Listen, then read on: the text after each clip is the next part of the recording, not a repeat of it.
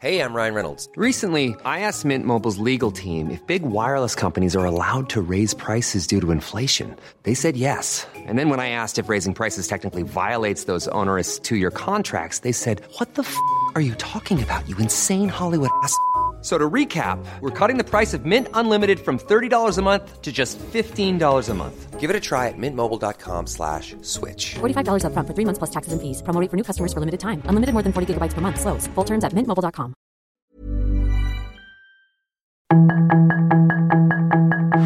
Tarde a tarde, lo que necesitas saber de forma ligera con un tono accesible. Solórzano, el referente informativo.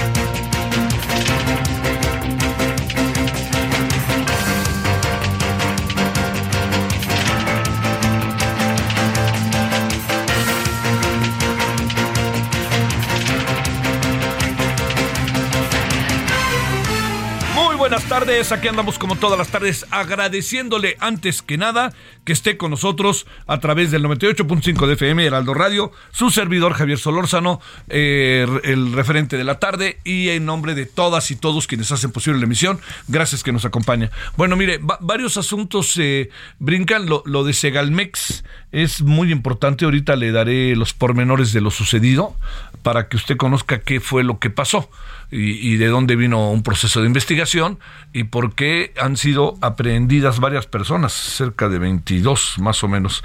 Eh, le, le- le quiero decir que eh, ahorita, si no le importa, vamos a esperarnos para que yo tenga como toda la información. Eh, eh, Pasó hace dos, tres horas, pero el asunto de por sí es muy importante, ¿no? Porque, eh, miren, le adelanto algo al respecto se obtuvieron la orden de aprehensión en contra de 22 personas por el caso Segalmex.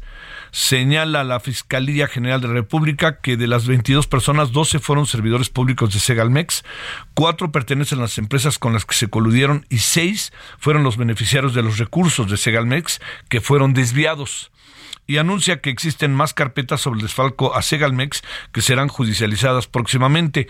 Esto es en la presente administración. No, no, no lo digo para nota, para consignar o algo, sino es una investigación que tiene que ver con algo que se hizo de manera irregular en estos años. Eh, habrá que ver, la verdad que se los digo, ¿eh? Habrá que ver qué, papel juegan las personas que encabezan esta institución, cómo es posible que hayan pasado cosas y que a estas alturas, eh, eh, que a estas alturas del campeonato, así se lo digo, que este, que ahora todo pase como si no hubiera pasado, ¿no? Que pasara como de largo. Pero lo que sí le puedo, le puedo asegurar es que, eh, a ver, son señalados que yo creo que esto es lo que es importante. Bueno, primero ahí le van los montos de este relajo que se han aventado. Qué bárbaro, ¿no? Bueno, estarían implicadas 22 personas, ya le, perdóname, ya le dije, pagos por 142 millones 400 mil 883 pesos para la adquisición de 7 mil 840 toneladas de azúcar, de las cuales no pudieron probar que hayan sido entregados a Segalmex. Este es uno de, de los asuntos que por ningún motivo pueden este, pasar por alto. Yo le diría, ¿cómo se puede hacer unas operaciones de este nivel y de esta cantidad sin que haya alguien que esté enterado más arriba o cómo le pueden pasar por encima, ¿no? ¿Qui- qui- ¿Quién dirige Segalmex? ¿Quién todo esto, no? Bueno, le quiero decir también que ese, le- por cierto, fíjese nada más, seguridad alimentaria, mexicana, ¿eh? ¿Cómo ve? O sea, la seguridad alimentaria mexicana, miren en manos de quién está. Bueno, también le cuento que todos son señalados por su presunta responsabilidad en delincuencia organizada, operación con recursos de procedencia ilícita y peculado. La fiscalía trabaja en cuatro con cuatro carpetas, en cuatro carpetas más bien dicho, perdóname, relacionados con el robo, robo millonario a Segalmex. Hasta el momento ha logrado seis judicialización, judicializaciones, dije bien, y adelantó que próximamente serán judicializadas más carpetas. Le recuerdo, en febrero de este año, el Instituto Nacional de Transparencia, Acceso a la Información y Protección de Datos determinó que la Fiscalía debería transparentar la información sobre las denuncias presentadas por este caso, como cuántas indagatorias ha iniciado número de órdenes de aprehensión, irregularidades denunciadas y monto económico del, del daño. Le voy a contar algo. Pudiera, pudiera ser que no nos hubiéramos enterado de todo esto más allá del excelente, de los excelentes reportajes que se hicieron de investigación sobre el caso, si no hubiera existido el INAI. Porque si no hubiera existido el INAI, nadie hubiera tenido dentro del gobierno la obligación de dar a conocer todo esto. Y entonces a lo mejor lo hubieran escondido, escondido, escondido y al rato ahí nos vemos. Pero esto que le estoy diciendo es, así le, le diría yo, esta es la, parte medular central del asunto, ¿no? Me parece que algo que, este, ¿cómo decirlo? Que este, eh, algo que me parece que es clave en esto es que se hizo una investigación eh, que y que el gobierno se vio obligado a hacer una investigación, pero la hizo. Y yo creo que eso es un dato. Déjeme ir cerrando. El desfalco a Segalmés podría superar al de la estafa maestra. ¿Lo escucha usted? ¿O se lo digo otra vez? El desfalco a Segalmex podría superar al de la estafa maestra, caso registrado durante el gobierno de Enrique Peña Nieto, tan solo en las cuentas públicas correspondientes a 2019 y 2020. Hay irregularidades que superan los 840 millones de pesos, según el informe general ejecutivo Cuenta Pública 2021 de la Auditoría Superior de la Federación, que esa es la otra instancia tan criticada, pero fue la otra instancia que dio todavía más luz sobre el tema. Bueno, le cuento que eh, eh, no se le olvide que la, la auditoría excelente de la Cámara de Diputados que presentó, de hecho, 12 denuncias por las anomalías. En el reporte, la auditoría señala que Segalmex no acreditó la contratación de servicios profesionales de administración de personal por 621.8 millones de pesos de servicios integrales de guarda, custodia, cribado y envasado para el programa de precio de garantía por 49.4 millones y de arrendamiento de equipo de laboratorio, pasaje y bandas transportado, transportadoras por 58.9 millones de pesos. Le cuento también que presentó las facturas por 106.8 millones de pesos en incentivos a medianos productores del maíz, ni, no los, bueno, aquí el asunto es este, no presentó los, eh, las facturas por los millones de pesos en incentivos medianos a productores del país, ni de la recepción de 38 unidades móviles por 990 mil pesos. Mm. Sumado a ello, el grupo parlamentario del PAN presentó en mayo del 2002 una denuncia en contra de Ignacio Ovalle, ex titular de Segalmex, por anomalías que suman 8.637 millones de pesos.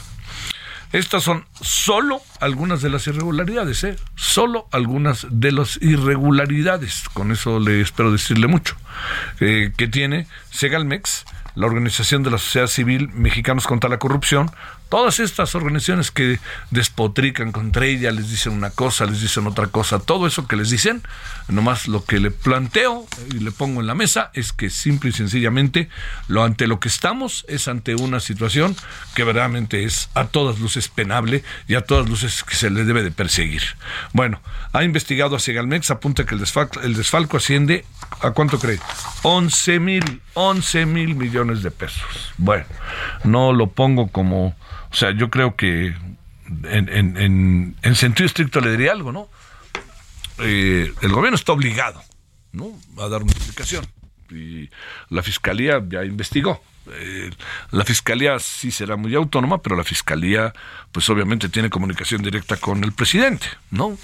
Y yo creo que este caso de realmente les duele, les duele por muchos motivos, porque la corrupción ya se vio que en algunos casos es transaccional pero sobre todo yo le diría porque se repitieron algunos mecanismos de los cuales pues uno supondría que el nuevo gobierno, o sea, el actual gobierno, podría deshacerse de ellos. Pero esto le dice la complejidad, ¿no? Porque también uno se pone a pensar todo esto hacia dónde iba, o hacia dónde lleva, o hacia dónde quieren llevarlo. ¿Qué van a hacer con el dinero? ¿Qué van a hacer con todo esto? Y ahí es donde, pues, como bien dice el, dicho, hay que seguirle la ruta al dinero. y es ahí donde habrá que ver. Entiendo que están pasando muchas cosas muy importantes, pero sí le diría algo que me parece clave en todo esto, ¿eh? que es no perdamos de vista lo que significa Segalmex y en algún sentido el golpe por más, más allá de cómo lo están resolviendo, el golpe que, que, es para el gobierno en cuanto a su imagen. Viéndolo bien, pues la corrupción no, no, no, no está tan fácil sacar el asunto, ¿no? Meter a la cárcel a 22, no estamos hablando de tres, 22 personas que estaban de alguna manera relacionadas entre ellas. No me importa si se conocían o no, pero todas formaban parte de una trama para llevar a cabo un acto de corrupción del tamaño que lo estamos contando. Bueno, tema uno, e importantísimo, ¿no? Bueno, tema dos, eh, rápidamente le cuento. Va a haber algunos asuntos este, que tienen que ver con el INE. Uno de ellos es que empieza a surgir algunas dudas respecto al examen de los aspirantes a ser consejeros, dudas si se pudo filtrar o que si ya, ya lo conocían o qué.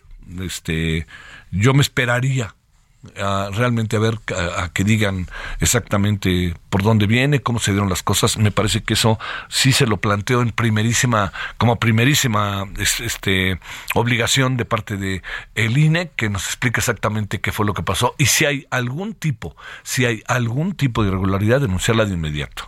No porque hayan ganado los de eh, los, los cercanos a Morena, o no, no, no porque hayan ganado, sino porque en esta primera fase hayan tenido las calificaciones más altas. No es por eso, créame es porque si hay irregularidades, son irregularidades para los que pasaron e incluso, por supuesto, para los que no pasaron, ¿no?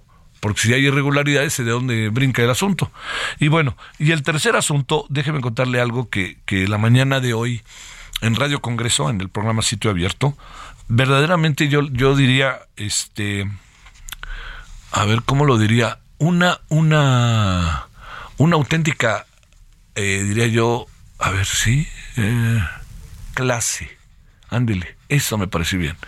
Una clase, la que dieron Beatriz eh, Paredes Rangel, Patricia Mercado y Xochitl Galvez. Déjeme decirle por qué. Su servidor tiene la oportunidad de conducir ese programa. Sitio abierto, martes y jueves, 10.30 de la mañana, Radio Congreso. Donde se localiza a través del canal del Congreso o a través de Internet. Pero déjeme decirle qué fue lo que pasó, que el tema era las mujeres. Y esta historia de las mujeres, sobre todo de tres mujeres que han batallado.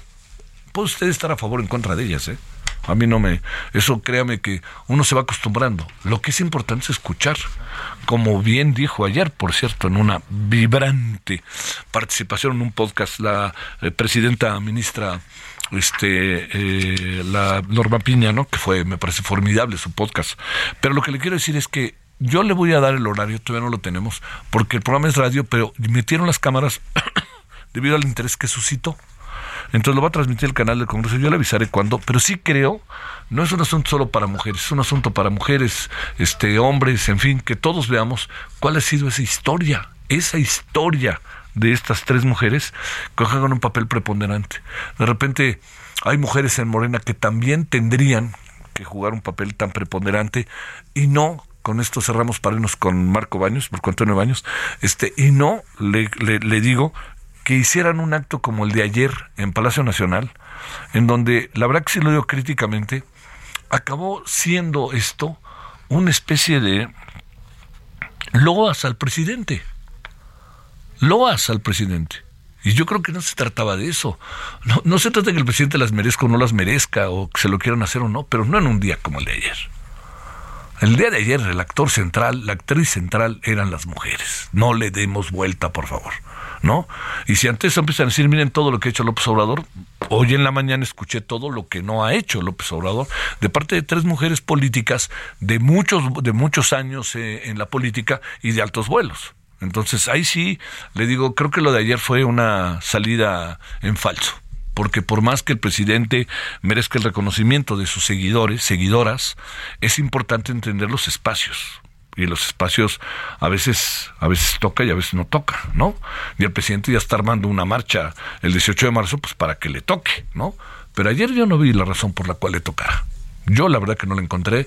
Me parece que que ha, ha, recibido muchas críticas, ¿sabe quién? Más que el presidente, las mujeres que estuvieron con el presidente. O sea, el presidente, pues bueno, dijeron, pues, si le van a entregar ahí todo lo que usted quiera, pues que se lo entreguen, cada quien sabrá qué hace. Pero lo que pasó ayer sí creo que merece mucho más, mucho más autocrítica de la que hasta ahora he escuchado, porque al final han querido al presidente hacerlo ver como si él no se equivoca. Miren, él, él, es, él está a favor de el feminismo, bueno, como dice hoy Patricia Mercado, el aborto no avanzó, el matrimonio de personas del mismo género, cuando era jefe de gobierno no avanzó, avanzó gracias a Marcelo Ebrard. El, tema de los feminicidios, este, no es cierto que a partir de ahora, sino desde el sexenio de Calderón ya se había este, colocado en la ley. Y además también, eh, hoy vi escenas en las redes muy fuertes respecto a cómo trataron algunas mujeres ahí en la, ¿no? Hay, dos o tres mujeres a las que desde el otro lado de la barda, del otro lado de donde se encontraba la barda, les metieron verdaderamente golpes cuando ellos estaban subiendo indefensas, ¿no? Y además hay otra cosa, la rabia, por favor, que quede claro, la rabia no es un asunto casual. La rabia de las mujeres no es un asunto casual. Nos guste o no, nos afecte o no, no es un asunto casual. Y yo creo que todos de alguna otra manera lo sabemos. Y bueno, cierro diciéndole, bueno, vamos con Marco Baños para que iba a cerrar diciéndole algo, pero que no lo diga mejor Marco para que no lo interprete. Bueno, 17-15 el del centro. Solórzano, el referente informativo.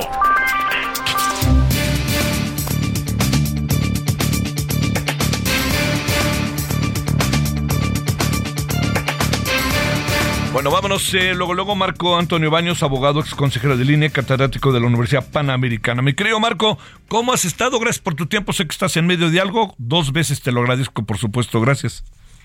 Eh, muchísimas gracias, estimado Javier. Te saludo con enorme afecto y, por supuesto, con mucho respeto a tu auditorio. Muchas gracias. Primero, eh, ¿qué supones que pudo haber pasado en la primera fase del examen de los consejeros para aspirar a ser consejero electoral, en donde se ha hablado que los eh, que, se pudo haber filtrado el examen e incluso que este no, no lo digo peyorativamente, pero que haya sido la gente afina Morena la que mejores calificaciones haya sacado. No quiero menospreciar quiénes son, ¿eh? a lo mejor son personajes este, con un conocimiento del derecho electoral verdaderamente de primer orden.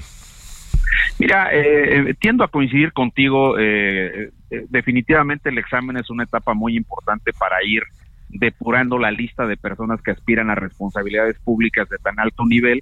Pero sí, en términos estrictamente descriptivos, pues llama la, atención que, por ejemplo, la, la hermana de la secretaria del trabajo, a quien no conozco y por supuesto le, le expreso mi respeto, pero yo en tantos años, más de 40 años dedicado a los temas electorales, no eh, la he eh, nunca encontrado en algún foro, en alguna discusión sobre los temas electorales. Entonces, pues sí, sí, sorprendió muchísimo. Eh, en el caso de Jaime, la persona que entre los varones sacó la, la nota más alta, pues es un representante del partido de Morena en, en las comisiones del Consejo General, fue funcionario también en la Secretaría de la Función Pública, en fin, hay una cantidad importante de personas que de alguna manera se dice tienen alguna vinculación con, con Morena. Ojalá que el comité eh, técnico, después de que dio a conocer estos resultados y ahora que aplique las entrevistas, que es la etapa que sigue, pues presente quintetas eh, de personas que realmente garanticen eh, una un ejercicio de la responsabilidad electoral pues lo más eh, apegado a la ley y por supuesto con criterios de, imparcialidad. Ya en el ejercicio pasado, cuando también la mayoría de Morena, digamos, eh, tuvo eh, mano en la forma de decidir las cuatro consejerías, pues estas personas no, no veo que hayan actuado con, con parcialidad, creo que se han sujetado a, actuar con apego a la ley en defensa del instituto, han hecho su trabajo adecuadamente los cuatro que resultaron del proceso anterior, entonces espero que eso ocurra en esta en esta ocasión y que pues este tipo de rumores que son muy lamentables pues sean aclarados suficientemente por el comité técnico que pues ya tuvo su episodio también de algunos cuestionamientos en la forma que se integró y que también ha tenido pues un entorno político muy complicado sobre todo si tomamos en, en, cuenta la declaración del secretario de Gobernación aquella vez que como aspirante a la candidatura presidencial de Morena, pues se presentó en la plenaria de, de este partido con los diputados y, y compareció como aspirante, pero luego ya después se olvidó de eso y les tiró línea y les dijo claramente que no pedirían favores a la oposición, que sería eh, por la vía del, del sorteo de la famosa tómbola, como designarían, pero pues ese método que si bien está establecido en la Constitución como una posibilidad, pues es la última opción y es cuando has eh, agotado ya las posibilidades de construir acuerdos entre las fracciones parlamentarias.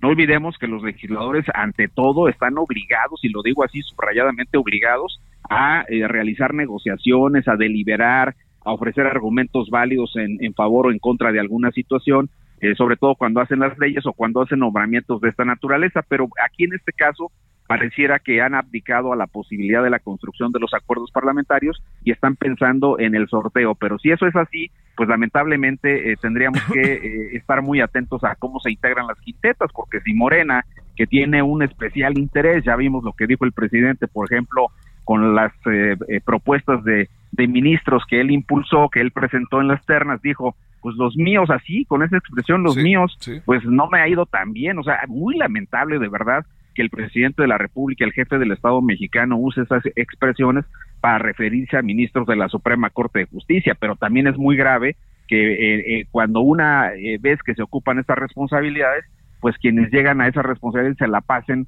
este, votando en favor con, y déjame usar a título personal una, una expresión, pues con cierta irracionalidad las propuestas que se les mandan o que favorecen al gobierno. Entonces, yo creo que ese es el punto central en este en este esquema de las designaciones que tiene a cargo a su cargo el comité técnico. Ojalá que esto no vaya a ocurrir y que por el contrario pues se tenga en cuenta que con independencia de lo que pase con el plan B, tú imagínate, no se aprueba el, el plan B, de todas maneras el INE tiene a partir de septiembre un proceso electoral sumamente complicado, con la concurrencia prácticamente de la totalidad de las entidades federativas, y si se aplica o, o se aprueba el plan B, pues más a mi favor, porque viene una reingeniería tremenda del instituto y necesitas personas de un perfil eh, profesional muy sólido, de criterios y de eh, principios apegados a las normas constitucionales que garanticen que las elecciones se van a hacer bien. Pero pues este hasta ahorita llevamos un procedimiento primero muy eh, acotado en los tiempos, pero también muy cuestionado en la forma en que se han ido tomando ciertas decisiones. A ver, Marco, eh, un asunto, eh, digamos, eh, ¿quién hace el examen para los, para los aspirantes a ser consejeros? Bueno, es responsabilidad del comité técnico. Desconozco si el comité técnico contrató alguna institución o lo hizo a través de ellos mismos o de sus asesores, pero es un examen que tiene eh, hasta donde he podido escuchar algunos comentarios de personas que lo presentaron, que solamente me comentaron la composición, digamos, del examen, dijeron que había como un 25% de preguntas en materia electoral, en derecho electoral, pues, que había más o menos un 25% de preguntas en materia de derecho constitucional y este algunas otras de derechos humanos y luego venía la mitad del examen, eh, el, el 50%, la totalidad del examen, se refería más a cuestiones de democracia o otro, otros temas que están ahí. Pero ya con esa independencia, digamos, porque pues hubiera sido mejor que hubieran este eh, dadole una mayor relevancia al componente electoral por insisto por el momento en el que se está viviendo en este eh, ahora que no sabemos insisto qué vaya a ocurrir con el famoso plan B pues sí necesitas en mi opinión este gente con una con experiencia y con un conocimiento técnico este importante. Entonces ojalá que el comité técnico pues de cara al país y lo digo con eh, respeto a todos ellos pero sí necesitan darle mucha publicidad a las decisiones que toman y sobre todo que las quintetas vengan integradas con personas que garanticen a todos por igual, ¿eh? a los partidos políticos, a los de Morena, a los del PRI, a los del... ¿Es, fácil filtrar el examen, Marco? Pues mira, este, lo que sí, lo que sí debe ser un hecho y voy a adelantar un comentario, eh, este, vamos, por supuesto que los miembros del comité técnico o gente que trabaja con ellos, que colabora con ellos, por supuesto que lo tienen. No hay manera, salvo que hubieran dudo mucho que hayan este contratado, por ejemplo, al Ceneval, porque el Ceneval necesita todo un procedimiento para poder hacer una prueba de estas. En, mi caso me tocó alguna vez coordinar con el Ceneval la elaboración de las de los exámenes que se aplican a quienes aspiran a ser consejeros de los soples y es muy largo, te lo quiero decir así, no es de que te lo tengan de hoy a mañana. O sea, tiene toda una metodología y el Ceneval solo lo firma si le das un plazo adecuado para poder, hacer un examen. Un examen de estas características con el Ceneval hubiera llevado unos tres meses aproximadamente. No sé si se lo encargaron a alguna institución académica, eso no lo sé, pero de que lo conocieron los integrantes del comité o, gente trabajando con ellos, eso creo que sí es muy posible. A ver, para cerrar en 30 segundos, si se puede, mi querido Marco, ¿qué piensas de la restitución de Edmundo Jacobo? Pues mira, eh, a mí me parece que con independencia de la persona, porque pues hay una, una deliberación eh, abnominen, pues yo creo que aquí con independencia de eso, la, base constitucional sí te dice con claridad este, que el procedimiento para designar al secretario corresponde al Consejo General del INE y por consecuencia su remoción. Entonces, lo que hizo el décimo séptimo transitorio del decreto de modificaciones a la ley fue arrogarse, eh, arrogarle a la Cámara de Diputados una potestad que no le corresponde porque no se movió la base constitucional. Ese es el punto. Te mando un gran saludo, Marco. Gracias por tu tiempo. Gracias, Javier. Un abrazo y un saludo afectuoso para todo el auditorio. Gracias. Pausa.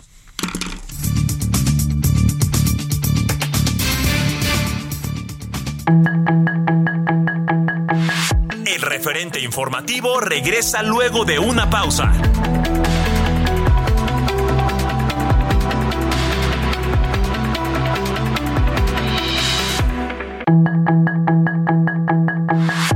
Estamos de regreso con el referente informativo.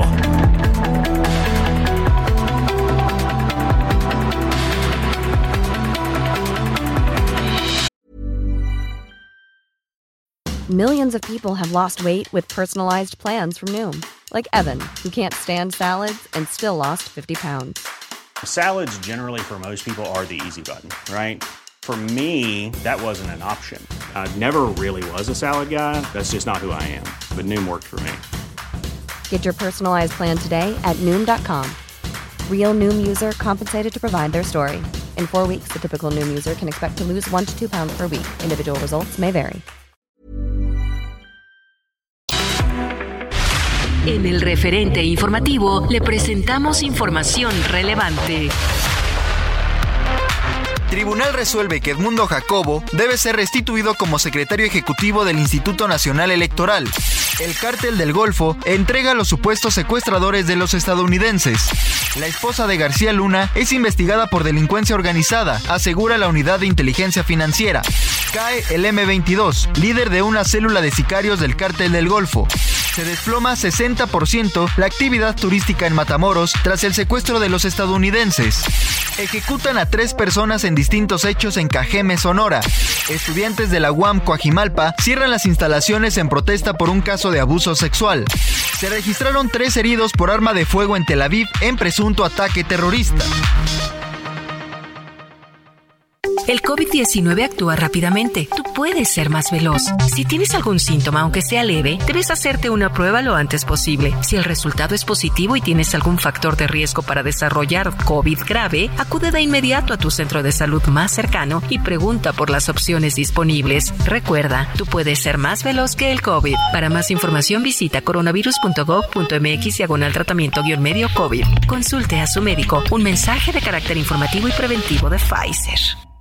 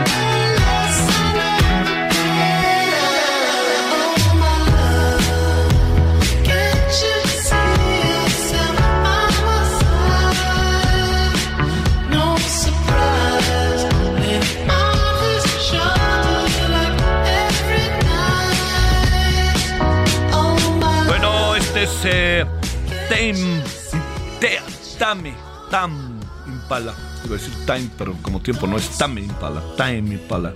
Eh, y es un grupo, como los que lo siguen, es australiano. Va a venir a México. 10 y 11 de marzo en el Palacio de los Deportes, que esto es eh, este fin de semana, ¿no? Claro, es eh, no, 10, 10 y 11 significa viernes, sábado, ahí en el Palacio de los Rebotes, este, como decía Daniel Ruiz. Eh, the less I know, the better. Bueno, parece que, no parece, el Kevin Parker, su cantante, se dio un santo porrazo de aquellos que le fracturó la cadera. Pero ¿qué cree que dijo? Sí voy y sí voy.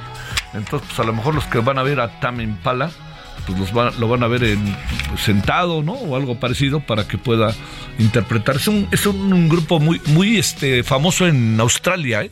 En Australia es muy, muy famoso. Eh, yo he leído algunas cosas sobre ello y me han contado. Pero lo que sí le digo es que, pues ahí tiene lo que pasa con Tam Impala que va a estar en el Palacio de los Deportes viernes y sábado. Ahora 17.34 en la hora del centro.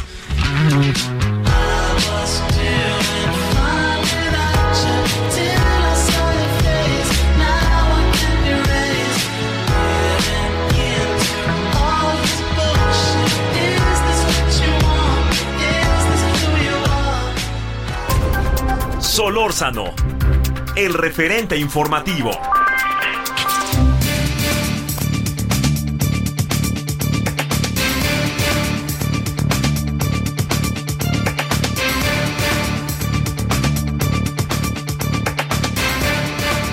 Bueno, vámonos a las 17:35 en la hora del centro.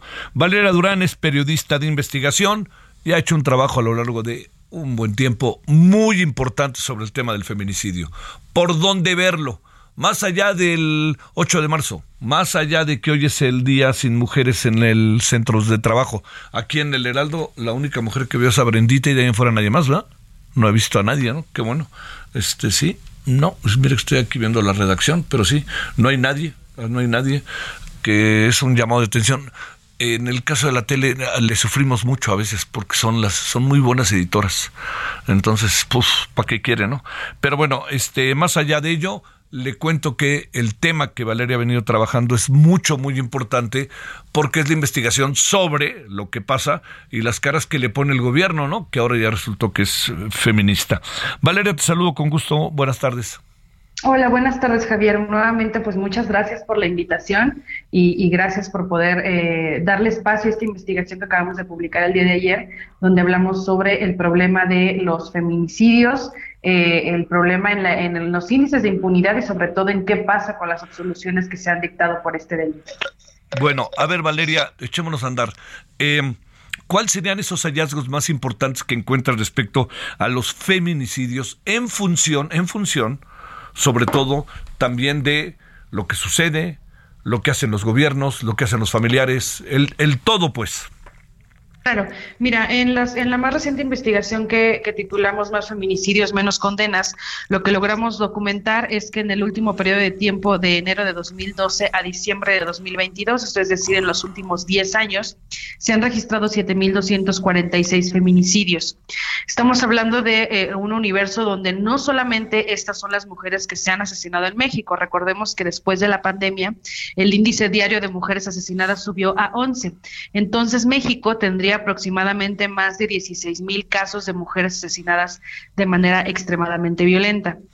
¿Por qué es importante esta cifra? Porque eh, analizando nosotras nosotros eh, aquí en Mexicanos contra la Corrupción todas las sentencias dictadas por feminicidio, nos dimos a la tarea de buscar cuántos realmente estos feminicidios terminan en una condena irrevocable y detectamos que solamente en toda la historia judicial del país se han dictado 1.690 condenas irrevocables. O sea, estamos hablando de que de la cifra oficial, que son 7.246 feminicidios, solamente el 23.32% de esos casos terminan en una condena irrevocable por el delito de feminicidio, lo cual es una cifra muy baja para el índice de violencia de género que existe en el país. Lo que nos hace pensar que dónde está el cuello de botella, en que no se investiga o que al mismo tiempo cuando se les detiene se les deja ir o dónde andan las cosas. Bueno, pues analizando justo estas carpetas, también detectamos que se han dictado 262 sentencias absolutorias, que son las que nos darían un poco la respuesta de lo que estás mencionando, Javier, ya que analizando estas sentencias eh, nos dimos cuenta que incluso ahí los jueces mencionan que el Ministerio Público es el que se encarga de no hacer las investigaciones adecuadamente. Nos encontramos con una sentencia donde literal el juez en el momento de dictar la absolución puso lamento que el Ministerio Público no haya realizado una investigación diligente para que hubiera habido probancia idónea del inculpado. O sea, dejan con las manos atadas a los jueces. ¿Y qué es el tipo de trabajo que no hacen? Bueno, detectamos que, por ejemplo, en los casos en los que en la evidencia se trata de, tomas de video en cámaras, no solicitan esas tomas de video, no hacen una correcta cadena de custodia de, eh, de los peritajes, incluso no hay investigaciones de ADN. Todo ese tipo de errores que parecen de, de novatos, de principiantes, son lo que generalmente han ayudado a que estas personas terminen en libertad. Ojo, no porque no tengan nada que ver con el crimen, sino porque el Ministerio Público no hizo una investigación adecuada. Híjoles, es... Eh, ah, oye, a ver, aquí, aquí viene este gran asunto, Valeria, que eh, lo, padecemos en cuanto al tema de los juicios eh, y que en muchas ocasiones el, gobierno o los gobiernos se, se ponen iracundos porque resulta que dejan ir a los presuntos responsables de delitos, etcétera, pero al final empezamos a ver que lo que hay de fondo es que no se presentan bien los casos. Este es un ejemplo clarísimo de ello, ¿no? Así es, Javier. Justo ese es un ejemplo clarísimo de que el hecho de que no se presenten adecuadamente los casos hace que el índice de impunidad en los delitos del feminicidio, de acuerdo a los datos que logré conseguir para esta investigación, sea del 76%. O sea, cuando hablamos de feminicidio en México, el índice es del 76% y en gran medida, de acuerdo a lo que encontramos en estas carpetas de investigación, es porque no se presentaron los casos adecuadamente, no se hizo una correcta investigación por parte de la autoridad eh, pues encargada de investigar por parte del Ministerio Público, de los peritos, y eso es lo que termina atándole las manos a los jueces al momento de tener que dictar una sentencia. Oye, de las cosas que además que nos cuentas, está muy concentrada o se sabe muy bien dónde va, Estado de México, este, entre otros estados, eh, son los que llevan mano en cuanto al número de feminicidios. Y la segunda pregunta es, eh, eh, digamos, desde hace tiempo se planteó que fuera penado el feminicidio. ¿No es un asunto de los últimos años? Pregunto porque eso me confunde un poco. No, de hecho, eh, bueno, hay que entender un poquito la historia de, de dónde viene eh, el término feminicidio en el Código Penal. Eh, oficialmente empieza a aparecer ya como documentado que ya no haya ningún cambio, que sea la regla oficial en todo México en el Código Penal Federal a partir de 2012, que es cuando cada uno de los códigos penales estatales lo empiezan a, pues, a bajar a sus, a sus leyes propias, ¿no? ¿A qué me refiero con esto de bajar? Empiezan a copiar algunos de los siete indicativos que diferencian un homicidio doloso de un feminicidio. Esos indicativos entre, entre los siete está, por ejemplo, que el cuerpo de la víctima haya sido arrojado en vía pública, que presente rastros de violencia sexual, rastros de mutilación o incluso que haya existido una relación entre la víctima y victimario. O sea, hay varias, son siete, y cada estado lo fue incorporando a sus códigos penales estatales. Ahora, el gran problema que teníamos, y es lo que he documentado desde 2016 que empecé a hacer investigación periodística sobre este delito, en específico, eh, lo que detecté fue que hasta apenas 2021 es que logramos que se homologue el eh, delito de feminicidio en toda la República Mexicana. Antes de eso, por ejemplo, hasta 2016 Solamente 12 de los 32 estados de la República Mexicana contemplaban estas siete causales. ¿Por qué es grave al momento de tipificar y al momento de, dictar sentencias este asterisco que no parece tan importante, pero es lo cambia todo? Bueno, pues porque, por ejemplo, si en la Ciudad de México el cuerpo de una víctima era arrojado en vía pública y el Código Penal Estatal decía que estaba este asterisco, pues la investigación iniciaba por feminicidio. Pero ¿qué pasaba si Oaxaca no tenía esa, esa variación? Pues ahí entonces la investigación iba a avanzar como homicidio doloso. Por eso veíamos que existía un subregistro enorme en el delito de feminicidio, que las organizaciones denunciaban que eran casos de feminicidio que debieron de haber sido investigados como tal, y la autoridad decía no, porque mis leyes dicen que no es así. Que no es así. Entonces, hasta apenas 2021 eh, logramos homologar, se logró que las, las autoridades homologaran el concepto legal de feminicidio en toda la República Mexicana y con esto pues también que no existiera pues tanta tanto vacío al momento de las investigaciones. Las penas empiezan desde que el Código Penal incorpora el delito de feminicidio en sus hojas, ¿no? Que, la pena máxima es de aproximadamente 70 años. Pero el gran problema de cuando no se tipificaba adecuadamente era lo que ayudaba a que a lo mejor el responsable se llevara una tercera parte de los 70 años que podría llevarse por eh, un feminicidio. Ahora, si a esto le añadimos que la autoridad no ha hecho investigaciones pertinentes cuando se presenta un caso y que se han dictado 262 absolutorias, pues vemos el problema y por qué este realmente no ha bajado. Sí es de reconocer que es un gran paso el que ya esté homologado el delito de feminicidio, por fin, lo cual es una gran nota y viene incluso documentado en el reportaje que acabamos de sacar. Es, es un gran eh, pues avance que ya esté homologado el concepto de feminicidio, pero sin duda todavía tenemos mucho trabajo por el de impunidad, donde, insisto, la cifra de que solamente el 23% de los casos de violencia de feminicida terminan en condena, pues es algo que, que, nos deja pensando, ¿no? Con el contexto de violencia que existe en el país. Oye, y si esto lo extendemos a otras áreas, pues este, estamos en un cuello de botella imparable, ¿no? Que no, nomás no salimos de él, ¿no, este, Valeria? Claro, porque bueno, esto es lo que yo he logrado documentar analizando Sí, las claro. las solicitudes, las carpetas, perdón, de este delito en específico, pero sin duda si analizáramos el resto de absoluciones que se han dictado, seguramente encontraríamos que el índice de impunidad en cada uno de esos delitos está muy pegado a que el Ministerio Público no hace adecuadamente sus investigaciones. Sí.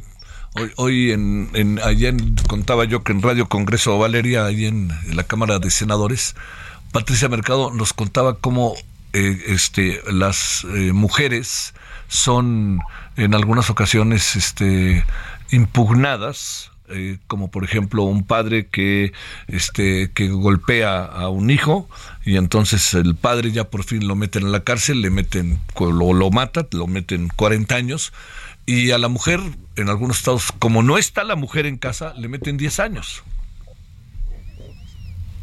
Es que eh, justamente todo, to- todo este esquema de, de, de cómo, cómo, cómo se logran estas sentencias, eso es algo que nos tiene que poner a pensar muchísimo en cuanto a la variación, ¿no? O sea, las variantes de cómo una mujer le puede afectar una sentencia, incluso también eh, esto va hasta los delitos de violencia sexual, por ejemplo, que hace un, hace un rato estaba analizando porque me quedó la duda después de hacer esta investigación, donde vemos cómo las sentencias también cambian dependiendo de la variación, ¿no? De quién es la víctima, la edad que tenía, cuando pareciera que no es tan grave eh, el tipo de violencia, Claro, dependiendo de quién la ejerce. Entonces va muy de la mano con lo que tú estás comentando de esta condena, ¿no?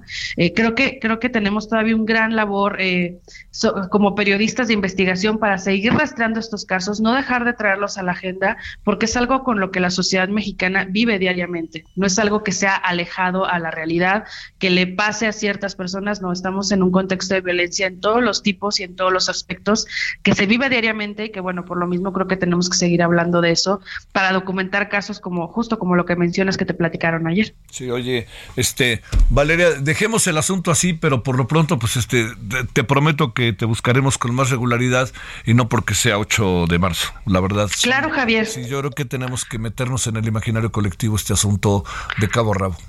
Claro, Javier, ahí tenemos también de hecho un podcast en el que participamos, entonces yo encantada. A ver, ¿por qué no, este, cuál es el podcast de una vez para que No, de hecho el podcast en el que incluso participamos que sacamos aquí en Mexicanos, que se llama Ellas tienen nombre, donde estuviste, entonces este es un es un gran podcast donde platicamos justamente si alguien quiere adentrarse un poco más a qué pasa con esas sentencias. En esta radionovela platicamos eh, lo que hemos documentado en algunas de estas de estos tres casos, los tres casos emblema que logramos conseguir y donde se explica justamente qué errores cometieron las este, las autoridades. Entonces, pues nada, Javier, yo encantada de participar contigo. Cuando necesites algo, aquí estoy a la orden. Valeria, te mando un gran saludo y gracias por tu tiempo. Buenas tardes. Gracias, hasta luego. 17:47 en la hora del centro. Solórzano, el referente informativo.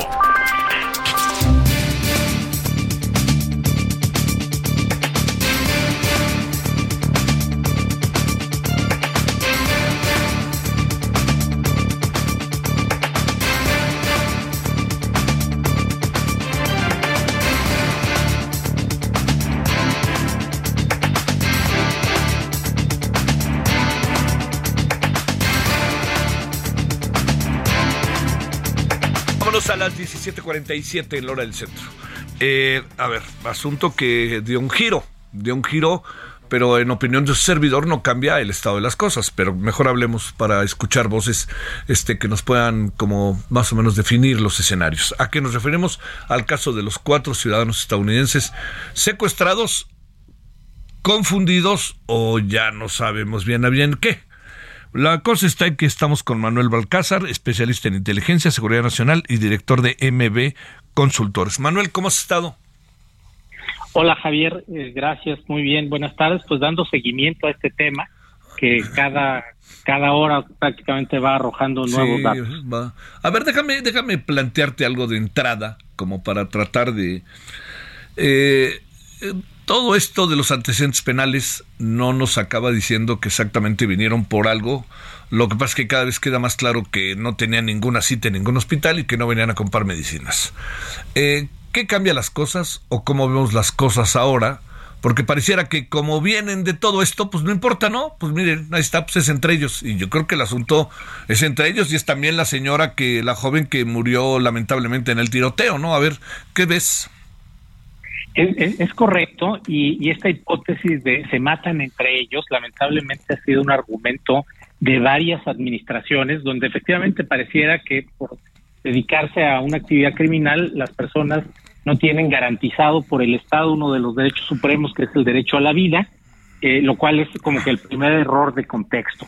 Ahora, ya sobre el particular de estos cuatro ciudadanos, yo tengo la impresión que sus antecedentes nos dan indicios de actividades de narcomenudeo en su ciudad de origen, tengo entendido, eh, no tanto como un tráfico a gran escala que estaría involucrando pues otro otro tipo de, de organización o de grupo. Ahora, a mí me llaman la atención varias cosas. Eh, una es que si supuestamente habrían venido a un acto criminal, pues llegaron sin armas, ¿no? Este, cuando cruzar la frontera es muy fácil hacerlo armado, como se puede ver por el flujo y disponibilidad de armas que hay en todo este corredor este, fronterizo México-Estados Unidos. Ese es el primer punto.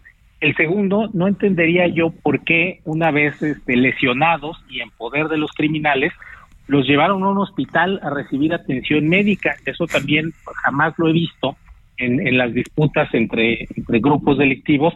Por el contrario, mientras más sufren y más eh, tortura hay, más hazaña, pues es como un mensaje más contundente a los rivales del que venga aquí va a sufrir lo inenarrable, ¿no? Entonces es muy extraño que los hayan llevado a un hospital. E, ese otro punto. Y lo que también se me hace muy extraño es que eh, hoy por la mañana madrugada pues aparecen los presuntos responsables con vida, eh, acompañados de una cartulina eh, del, del, grupo diciendo pues estos son, este, no queremos problemas, aquí están. Entonces, esto hace que aun cuando estos antecedentes criminales los acompañen, pues el, el hecho en sí no estuviera vinculado a, sus antecedentes criminales, que sería el deslinde pues que el grupo estaría eh, haciendo y la atención médica que les dieron durante durante su cautiverio. Ese, ese es el primer punto que yo veo. Este, y el otro, pues es lamentablemente lo de todos los días, o sea, las alertas por desaparición de personas en Matamoros es algo lamentablemente recurrente, donde lo que pasa es que no se busca con esa contundencia a, quienes son privados de la libertad.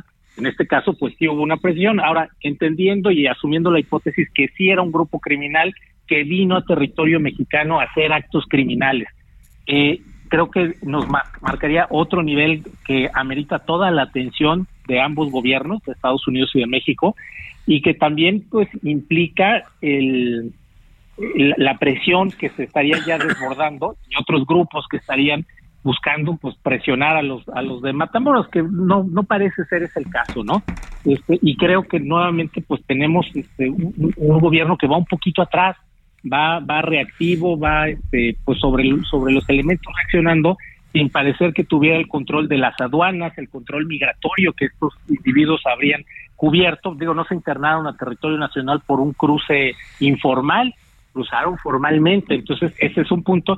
Y otra cosa que ha sido el talón de Aquiles en Tamaulipas son los sistemas de videovigilancia, los grupos delictivos que han dedicado a derribar la infraestructura de vigilancia de gobierno y a instalar la propia en algo que se le ha llamado antenas o cámaras parásitos.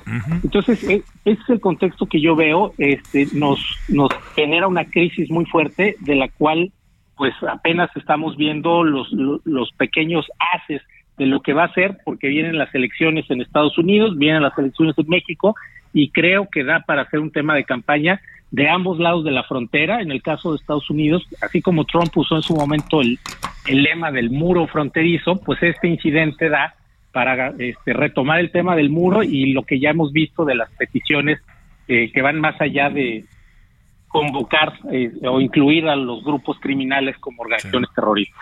En breve, si se puede, Manuel, ¿qué piensas de que los hayan entregado amarrados, no? ¿Los entregaron y son del mismo equipo y están siendo sacrificados? ¿O, qué supones? Y no hay otro indicio de los eh, secuestrados que no sea pues un poco como el se dice, pero no hay ningún elemento para saber. Lo que tengan antecedentes penales no los hace culpables en un nuevo delito, ¿no? Exactamente. Por un lado. Por el otro, bueno, pues eh, se supone que ya había un antecedente de esta señora en, en una cirugía y hay, hay algo muy común que es el turismo médico que se da en las ciudades fronterizas, ¿no? Gente que pues busca la salud en puntos más baratos como es México y eso hace creíble el argumento de la visita. Ahora, yo creo que el, que los entregaran así, pues es, es muestra de varias cosas. Una, eh, pues la preeminencia de los criminales sobre las autoridades, que reaccionaron más rápido, es evidente, eran de los suyos. Y los entregan así, a mí me parece una especie de tributo, y se le puede llamar diciendo, aquí están los responsables, están con vida, este, para que tú los interrogues y corrobores las versiones, que fue una confusión, eso es lo que yo estaría pensando que el líder de esa, de, ese, de esa fracción criminal pensó y dijo, bueno, pues si los entrego muertos, quedan muchas sospechas, mejor que vayan vivos y que ellos confiesen, los interroguen, los este, investiguen y se determine lo, conducente en algo que evidentemente no pone en riesgo a, a este grupo criminal y al contrario, les quita presión, sobre todo pienso de Estados Unidos. Te mando un gran saludo, Manuel Balcázar, gracias. Gracias, Javier. Un abrazo. Gracias para ti. Este, bueno, en la noche, estos temas que hemos tratado hoy, también trataremos esto de la UNAM, una propuesta que ha hecho Morena de retirar la Junta de Gobierno. Bueno, ahí van ahora tras la UNAM. Vamos a ver si pueden. Adiós. Hasta aquí Solórzano, el referente informativo.